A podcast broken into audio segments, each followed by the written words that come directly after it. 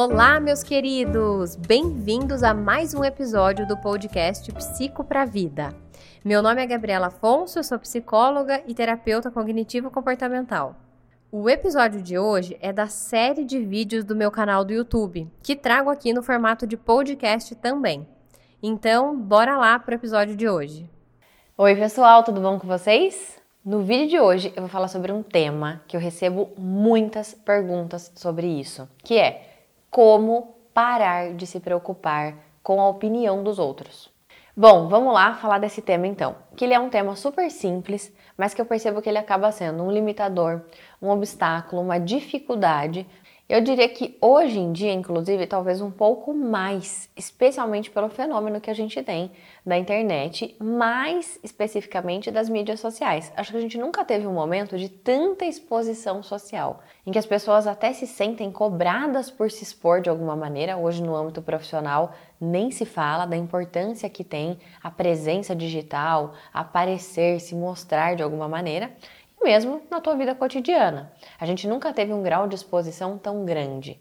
E por que será que isso é um fator que pega tantas pessoas? Aqui a gente pode importar uma explicação da psicologia evolutiva, que vai trazer uma razão que remonta a muito tempo, anos, muitos mil anos atrás, em que, se a gente pensar na nossa constituição biológica e também na probabilidade de sobrevivência, isso estaria muito atrelado ao pertencimento a um grupo social. Ou seja, antes, há muito tempo, seria muito importante que você estivesse incluído dentro de um grupo social, dentro de uma comunidade, para que isso aumentasse as suas chances de sobrevivência.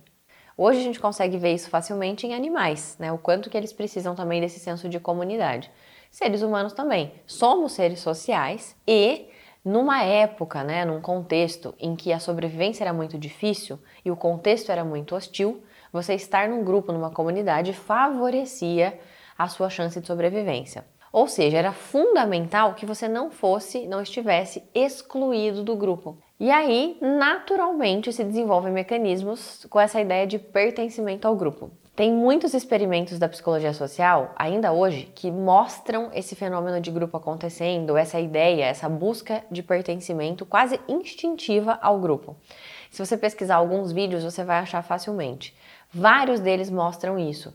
Às vezes você tem lá um grupo de atores que é contratado para uma situação e uma pessoa que não sabe que ela vai ser o sujeito do experimento.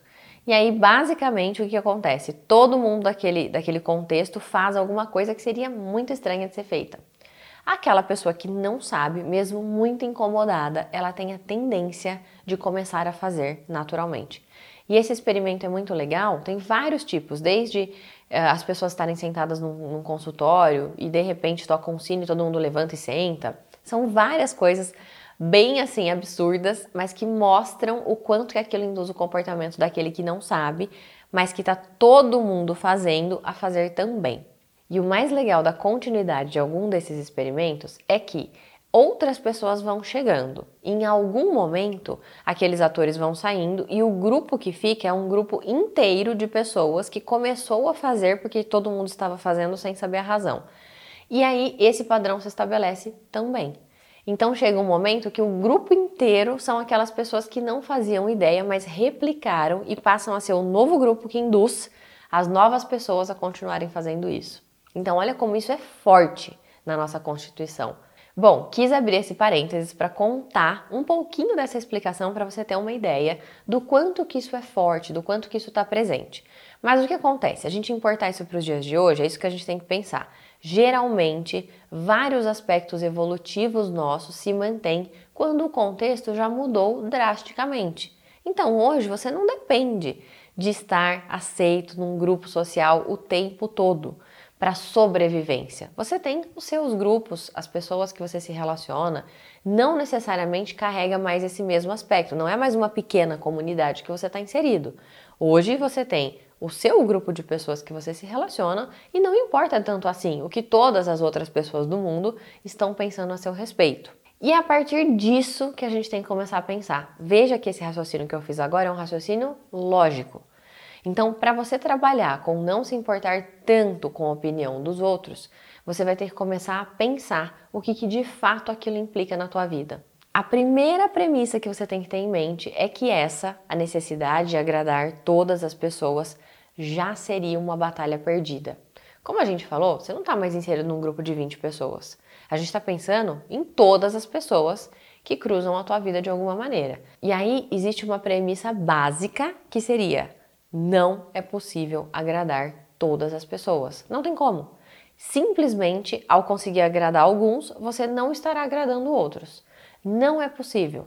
Mas mais importante do que isso, você precisaria pensar na razão pela qual você quer fazer isso. Porque você também tem que lembrar que ao fazer isso, ao tentar fazer algo que agrade o outro, você está priorizando agir de acordo com o outro, muitas vezes abrindo mão de algo que é o que você é.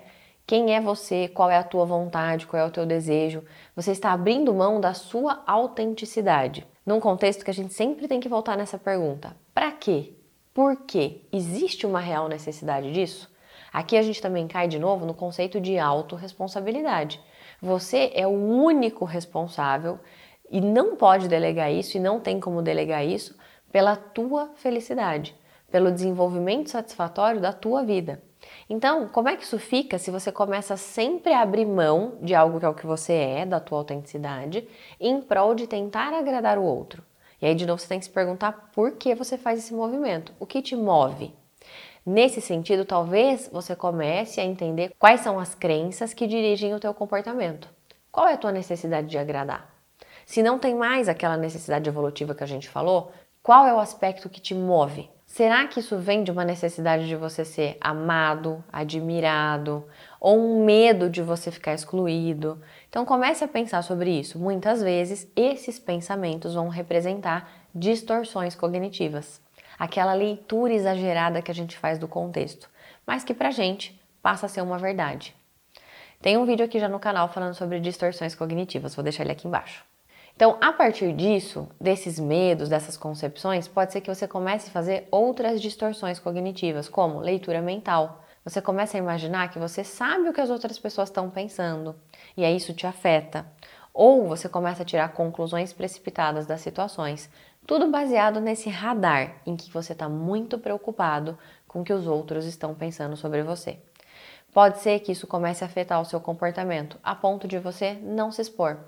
Aí eu estava falando daquele exemplo de querer agradar, de querer fazer pelo outro. Mas pode ser também que você simplesmente evite, se esquive, fuja da exposição. Ah, então eu não vou fazer, então eu não vou falar, então eu não vou colocar esse projeto em prática. Acho que eu não vou. E aí você deixa de colocar em prática muitas coisas na tua vida por medo do que as outras pessoas vão pensar. E aí a gente tem que se perguntar de novo: que pessoas? Qual é a importância, qual é o impacto que essas pessoas, a opinião delas vai ter na tua vida. É verdade que as pessoas talvez estejam olhando e talvez façam alguma avaliação, mas você já parou para pensar no impacto real que isso tem? A gente também tem nessa, nessa situação, talvez por aquele resquício evolutivo, né, um medo real que poderia acontecer naquela época de você ser rejeitado, a ideia, uma ideia muito autocentrada, de que a tua questão, de que a tua manifestação talvez seja muito importante para o outro, quando na verdade não é. Então talvez o outro olhe, talvez o outro avalie, sabe quanto tempo isso vai durar? Três segundos. Porque daqui a pouco ele está pensando em outra coisa, falando de outra coisa. Tenha em mente uma outra questão. Você não é tão importante assim para todas as outras pessoas. Se você não é alguém com uma projeção social muito importante, ou muito famoso, ou com um cargo muito importante, você não vai ter esse impacto tão grande assim na vida das outras pessoas. Isso não é ruim, na verdade, isso é para você pensar que por mais que alguém esteja olhando ou avaliando, você não vai ter todo esse impacto assim na vida da outra pessoa, para que ela tenha todo esse impacto na tua vida, a ponto às vezes de te paralisar ou de te movimentar em direções que você não queira. Uma outra forma de você começar a agir sem se preocupar tanto assim com o que o outro vai pensar é você colocar mais atenção na sua vida sobre quais são os valores que dirigem a tua vida. É aquilo que a gente estava falando da autorresponsabilidade. Você é o único responsável por levar a sua vida na direção que faça sentido para você. Se você não tiver isso muito claro, você começa a perder essa direção e agir e caminhar segundo o que os outros esperariam. Então aqui para você tomar a direção da tua vida, Você ter clareza dos seus valores pode ser sempre um norteador muito importante. Vou fazer ou não vou fazer? Não está baseado no outro, está baseado como isso se relaciona com os meus valores. Faça sempre essa pergunta, isso pode te ajudar. Por fim, o conceito mais importante, se você quiser ser alguém que não vive baseado na importância que você dá para a opinião dos outros, é haja sempre, faça a ação oposta.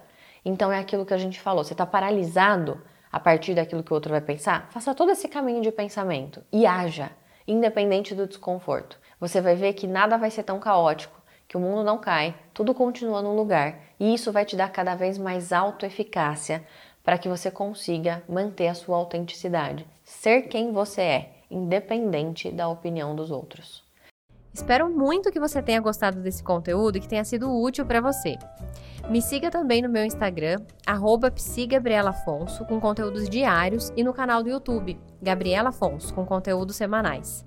Um beijo enorme e nos vemos no próximo episódio.